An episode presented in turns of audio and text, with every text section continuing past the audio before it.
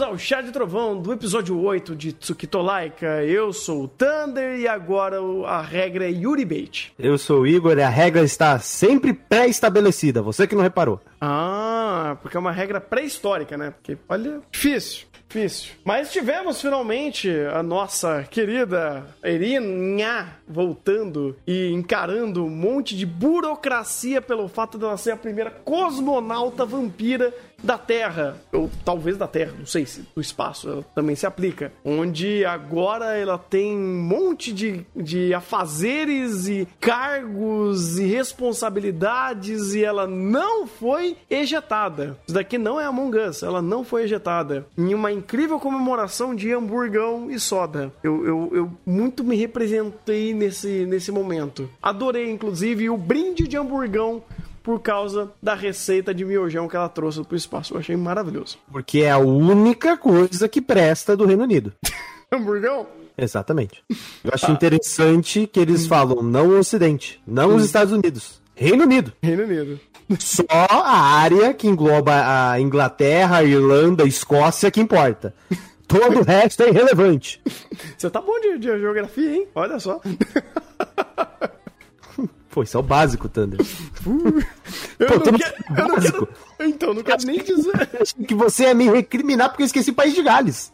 Mas não, você, você achou, pô, falou tudo. Caralho, mano. Eu, eu, tenho que admitir que os meus conhecimentos de geografia são péssimos, porque eu tive uma péssima base geográfica. É triste. Não, é... não, não. Hum. Vou lhe refutar e vou engrandecer a qualidade de Suctolaica. Hum. Eu não sei se você sabe, hum. mas é. Tem uma série de lugares diferentes e distintos onde você pode adquirir a informação de que o povo norte-americano acha que não existe mais nada no mundo, ao ponto de não saber em que continente ficou o Brasil. Sim, de fato. Então, o que Tsukitolaika faz? Ele representa essa crítica pelo viés da perspectiva do adversário. Então, hum. aqueles que estão contra os Estados Unidos fomentam essa perspectiva. Então, o que ele faz? O pessoal conclui a sua missão e o pessoal da URSS vira e fala: Isso daqui, o hambúrguer, obviamente norte-americano, que é basicamente o berço do, do, do hambúrguer no mundo, é os Estados Unidos, é norte-americano.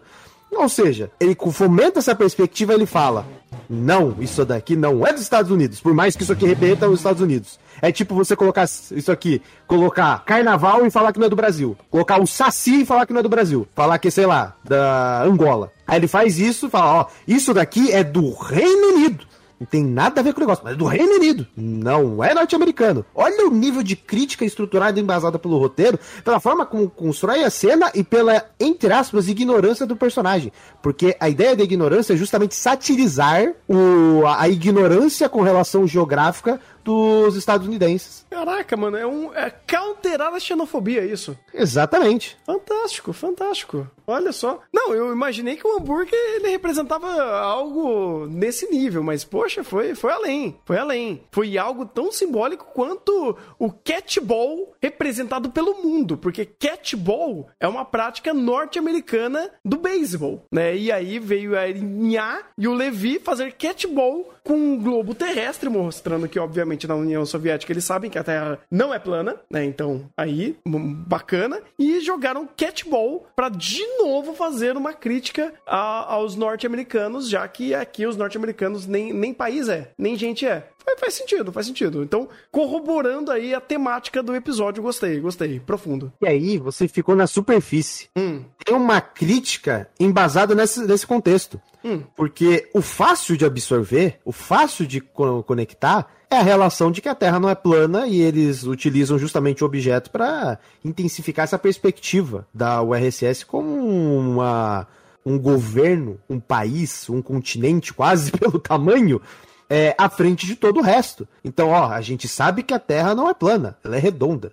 E tem um agravante no meio desse contexto, que é justamente o aspecto de que eles literalmente pegam o planeta nas mãos. Ou seja, depois dessa conquista tão incrível de ser o primeiro a enviar uma, um vampiro ou uma vampira para a Lua, ou no caso, para não necessariamente para a Lua, mas para fora da Terra, você tem essa, conex... essa conexão de o mundo está em nossas mãos. A gente avançou a um ponto que o mundo está em nossas mãos. Está tão em nossas mãos que a gente brinca com ele e taca ele pro lado pro outro. Porque é a gente que coordena o mundo agora. Uhum. Então, ou seja, você tem toda essa conexão que é, seria, poderia ser fomentado toda uma construção de uma guerra geopolítica dentro do contexto da Guerra Fria, eles fazem isso dentro de uma conotação do subtexto de uma montagem de uma, de, entre aspas, uma piada. Ou seja, olha o nível de complexidade e capacidade para fazer com que uma piada, que soe, entre aspas, de maneira como algo bobo, tenha um significado muito maior do que parece ter. É aquela coisa, depende da capacidade do espectador de pegar a cena e interpretar o porquê que aquela cena existe. É o método padrão de análise. Você olha a construção de cena e você consegue pegar e inferir sobre o que, que ele queria passar, qual que é a mensagem, qual que é o valor e principalmente tem até um vídeo bom do Kitsune que comenta o aspecto da função. Qual a função da. Por que aquilo, por que aquilo tá ali? Qual é a função que aquilo tem? Por meio, inclusive, já citando o Kitsune, já colocando o aspecto de. Que ele coloca também naquele momento, sobre a excelente enquadramento na bunda da garota de Sao. Que é justamente para mostrar a abundância de qualidade de roteiro e caracterização de personagem. Então, take na bunda, bunda grande, conotação de grande, engrandece a narrativa, engrandece a qualidade de roteiro, engrandece a perspectiva.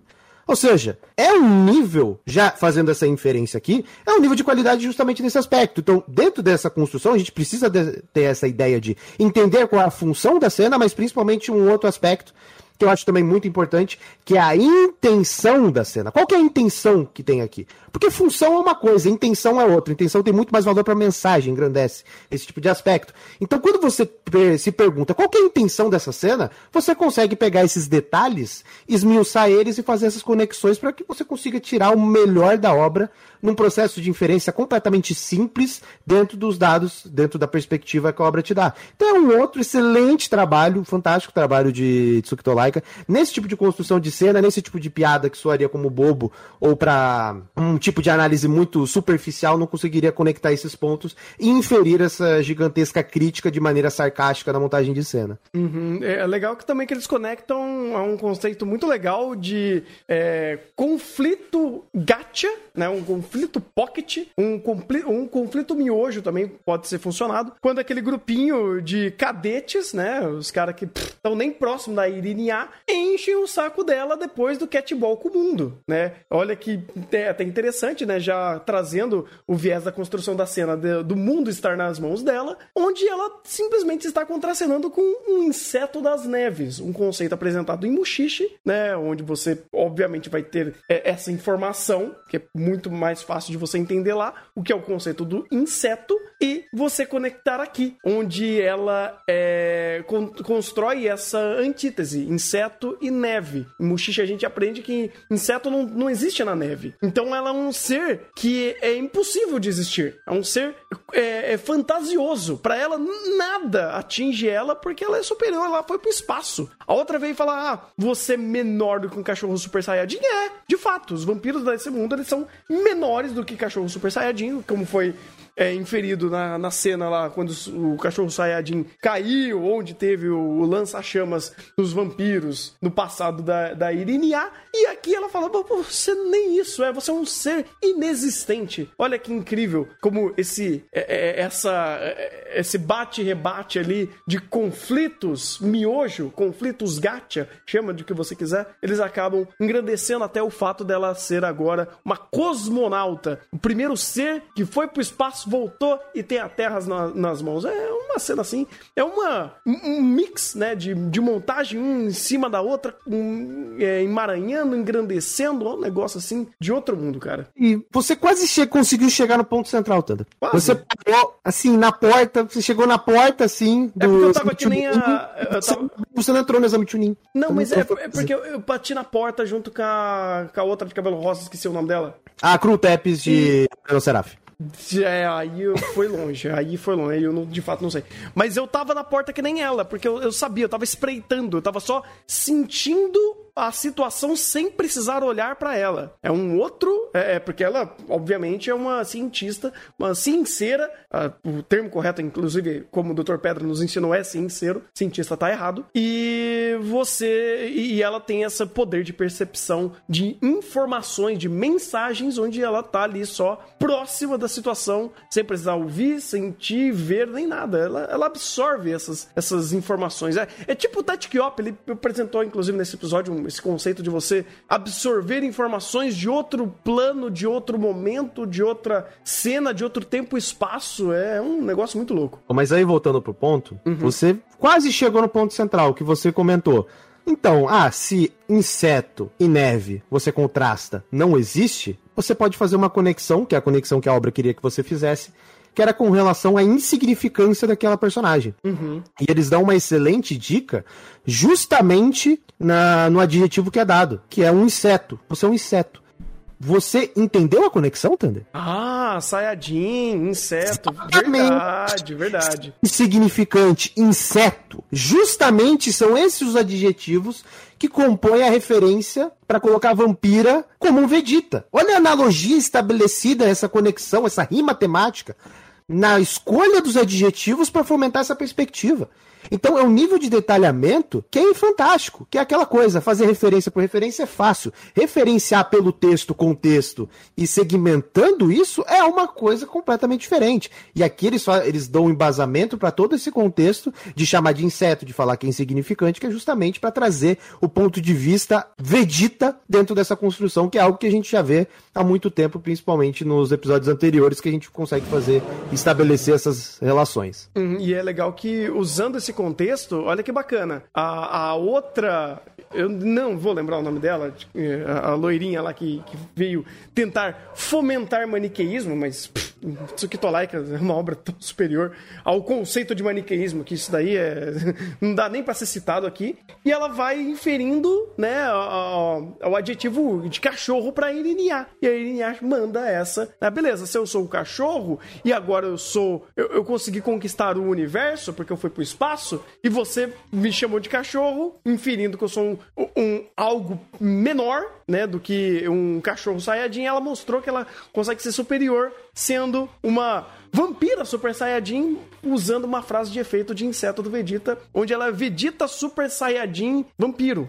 Cara, da hora, da hora, muito legal essa forma que eles vão indo no, no bate-volta dessas, é, dessas trocas de elogios. Muito, muito bacana, muito bacana, cara. Profundo, profundo. Eu acho interessante que já que a gente tá dentro desse aspecto das referências, ou no caso aqui um easter egg estabelecido, é, a gente tem a própria cientista, a dona de toda derivação e pós-fixo Nha, é, que é justamente esse aspecto de referenciar, de trazer um personagem, tirar um personagem de o Arinoceraf e trazer aqui, porque eu acho muito interessante. Porque dentro de o Arinoceraf, ela era uma vampira. Então eles criam esse contraste onde eles trazem essa personagem de Arinoceraf e colocam aqui, só que não, são, não é mais uma vampira. Ela é uma humana, porque ela vai servir justamente de ponto de contraste para com relação à vampira. Ou seja, eles trazem um personagem, criam uma conexão, tem uma conexão prévia com a obra anterior, porque a temática, a abordagem é com relação a vampiros, trazem essa personagem para cá e ela serve como um alívio cômico muito funcional dentro do que a gente precisa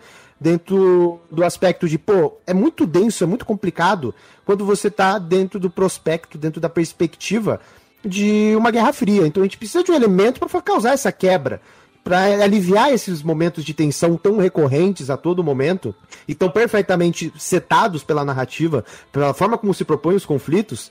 E aí também vai um excelente trabalho da sonoplastia, de sempre referenciar o ambiente por meio da trilha sonora. Então a gente sempre vê trilhas sonoras que remetem a, ao contexto da URSS aqui estabelecidos em primeiro plano. E é fantástico aqui como a trilha sonora consegue trabalhar bem e em muitos momentos setar isso, para dar esse valor, para dar esse contexto para os personagens. Até citando uma outra obra que trabalha muito bem o uso de trilha sonora, a gente tem o próprio Another, que consegue se utilizar do meio das trilhas sonoras para criar tensão. Aqui você, aqui é utilizada a trilha sonora para criar contexto, para criar a ambientação do local, do cenário. Então, quando você vê a montagem de cena, vê um quadro característico, vê um foguete no fundo, vê, o, a, vê que a Terra não é plana no fundo, e você tem essa trilha sonora, você se sente dentro daquele ambiente, você se sente pertencente àquele ambiente. Então, uma construção assim audiovisual e também pelos enquadramentos até é, cenográfica dentro do, do que é proposto, que é fantástico. É, só uma pequena correção, mas aí pode ser que, que o meu russo não esteja tão, tão é, lapidado assim. Que teve um momento onde eles criaram um gráfico de, de correlação de personagem. E nesse momento, sim, eles correlacionaram a Anya com a Irinia, dizendo que provavelmente sim ela possa ser uma vampira. Já que você falou que ela veio de. de, de oh, nossa senhora. Oarino Seraph. É difícil falar esse nome. é, e ela tem correlação com a Irinia, inclusive, inclusive usando o, o sufixo nha de é, é, é, é, agregar essa proximidade, sendo que ela tá lidando com uma igual, então talvez de fato ela seja uma vampira. Esse quadro tá ali, tá tudo descrito e eu acho que é até uma forma muito legal que se você desmembrar esse quadro que ainda tem muitas informações que talvez a gente não tenha todo o contexto da obra, a gente pode ver uma barração incrível, onde todas as conexões complexas de personagem e antagonismo, a, a aliança, confiabilidade e coisas do tipo foi montado aqui. Aí é bacana, porque depois, quando a gente chegar no final de Tsukitolike, a gente pode olhar para esse quadro e entender toda a sua plenitude. Coisa que Oddtex nunca fez. Oddtex nunca fez isso e falhou miseravelmente em fazer. Aqui Tsukitolike, eles estão adiantando essa informação e falando: olha, tá aqui, é aqui.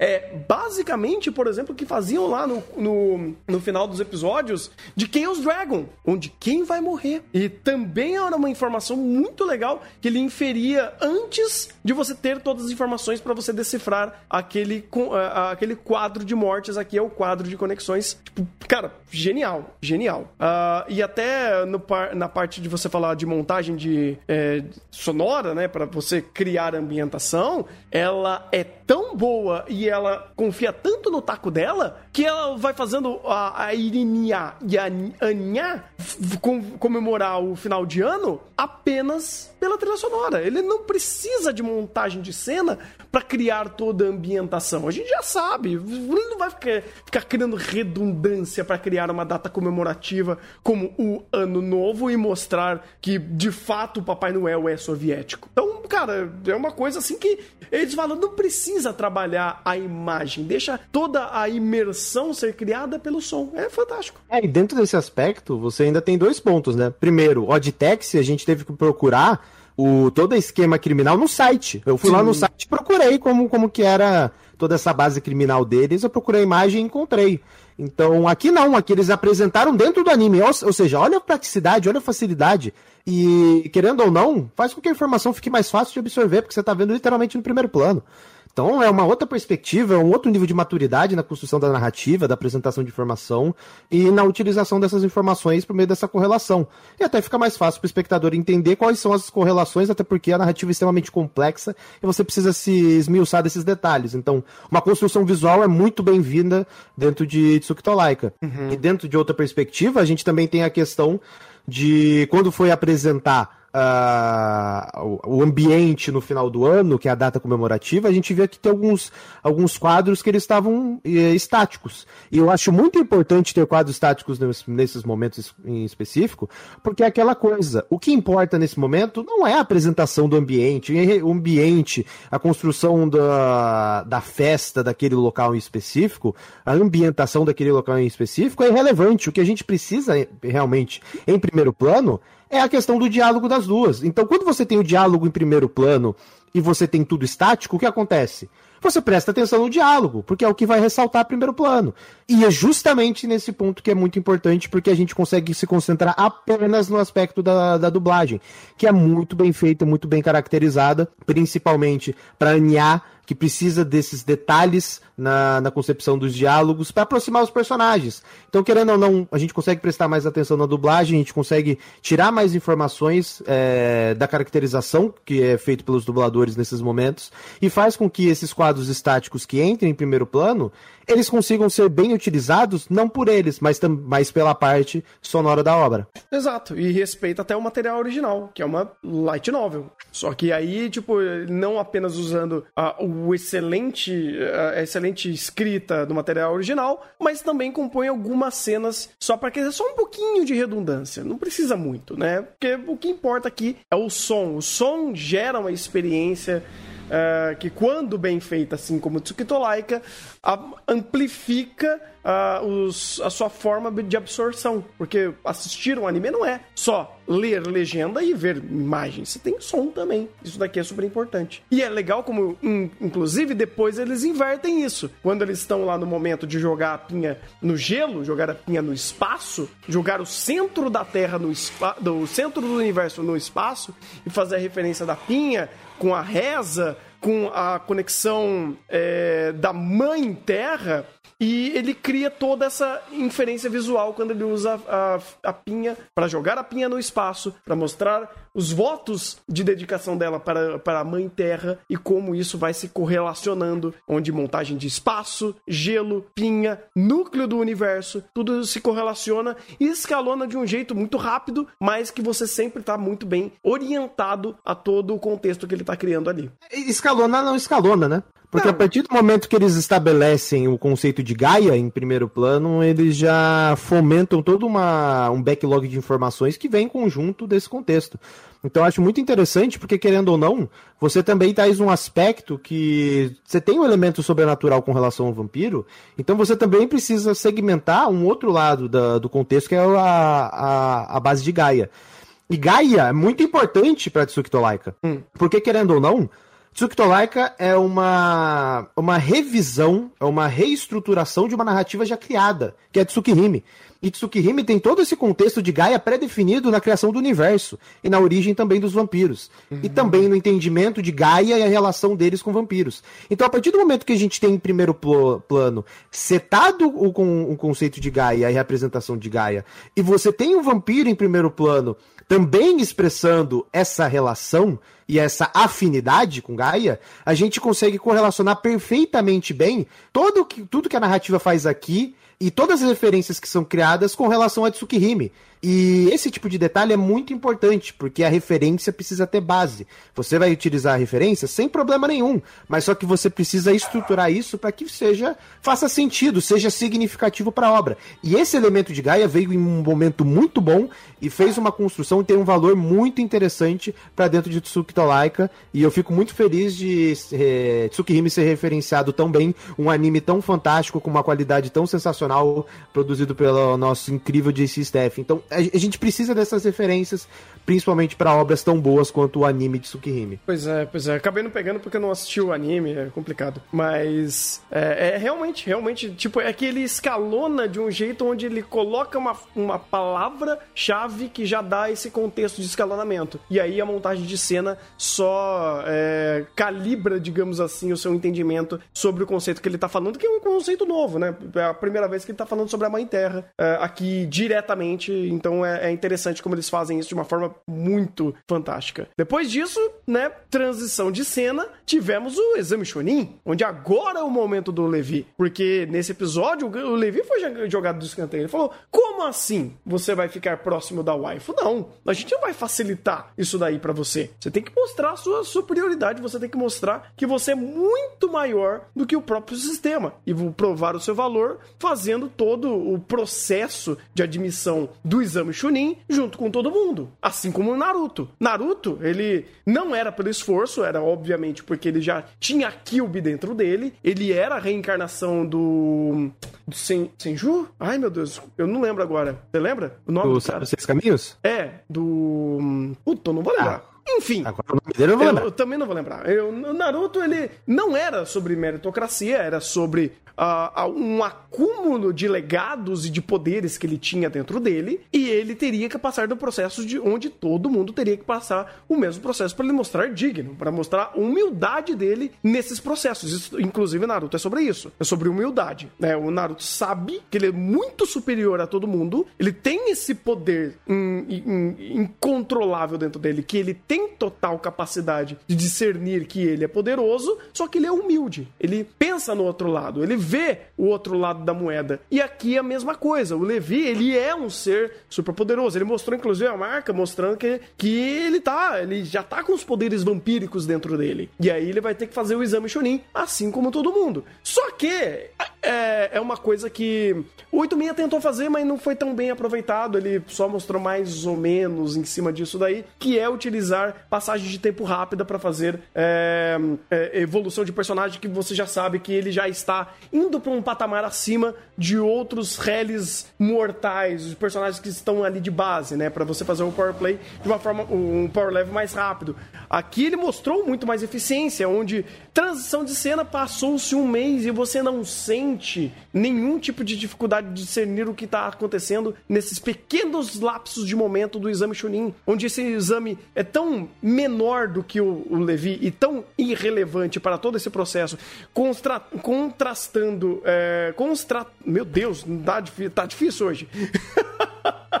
colocando em contraste a tudo que ele já passou, sendo que a gente já tá no episódio 8, que um exame Chunin de reles cadetes não é nada para ele. Então ele acelera o processo e joga ali o Levi uh, ganhando, é, é, é, tendo a sua admissão, se tornando de fato alguém com maior reputação e maior escala dentro do exército. E fez isso de uma forma fantástica, coisa que próprio Naruto demorou horrores para fazer, ele foi muito menos assertivo do que Tsukito Laika. Inclusive, enquanto ele faz esse processo, ele também te repassa informações, né? Uhum. Porque enquanto ele tá passando, tem a passagem de tempo, ele te seta o tempo, o período que tá, o tempo que passou e principalmente um número de cadetes que ainda estão naquele exame. Então, ele também te dá essa noção de quantos já foram eliminados, do tempo que passou, do tempo presente, o tempo que ele está, até uma referência clara além, né, do present time.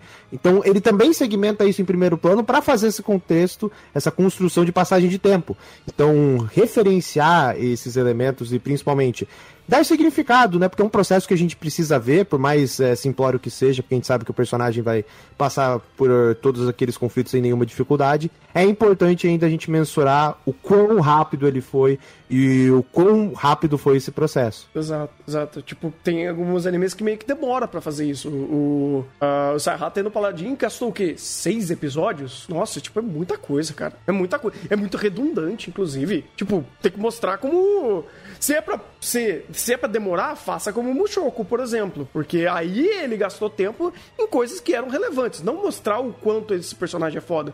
Tridimensionaliza aquele mundo. Mostra o quão profundos são os embates dele. Aqui é também, Mushoku, ele, é, ele utiliza muito bem do contexto de Sekai, então ele consegue fazer isso. Tsukito Like ele não tem o mesmo contexto, mas ele utiliza de fato essa evolução do Levi, onde ele já estava evoluído e ainda mostrando o take-chave que foi o fato dele ter o, o sangue de vampiro, e ali ele vai e acelera esses processos para fazer isso daí ser muito mais rápido, ser muito mais assertivo para a obra, mostrando de fato onde as suas conexões, por conta é, de como está evoluindo a escala aqui de responsabilidade dele e, e da Irinia, numa pequena festa ali, onde eles voltam ali a ter o, o, seu, a sua forma de, de interação mais adolescente japonês. E que, inclusive, esse episódio fez isso muito bem, né? Várias e várias e várias vezes, trazendo esse recurso novamente a primeiro plano, fazendo esses personagens fazer aquela brincadeira que a gente falou antes de uh, conexão do estamos agindo como personagens adolescentes japoneses em um ambiente soviético e criar toda a metalinguagem em cima disso e mais uma vez eles acertaram de novo nesse,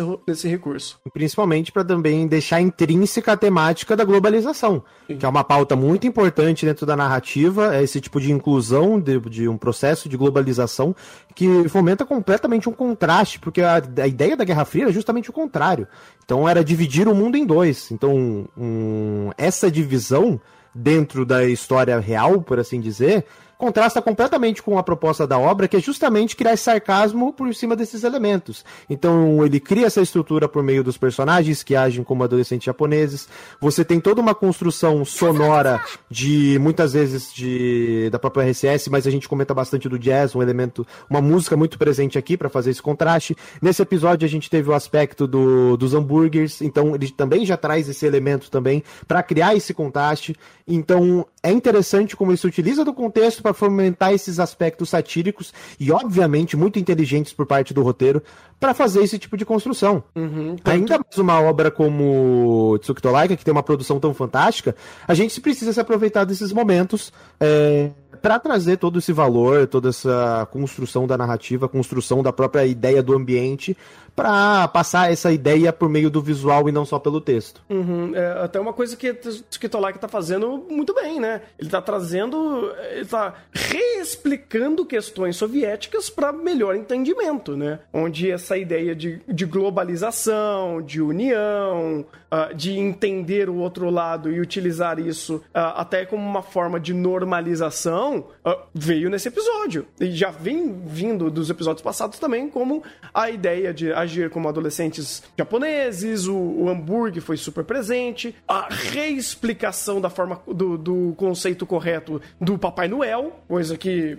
ali eles estão mostrando qual é o lado correto é, da, da moeda, da verdade, coisa que eles já estavam fazendo isso há muito tempo, mostrando que de fato o Papai Noel é soviético, então isso daí é inquestionável. O Tsukito nos trouxe fatos que fazem todo sentido e, e revisam a história uma, de uma forma correta, trazendo de novo no, novas informações para nós. Isso é muito importante.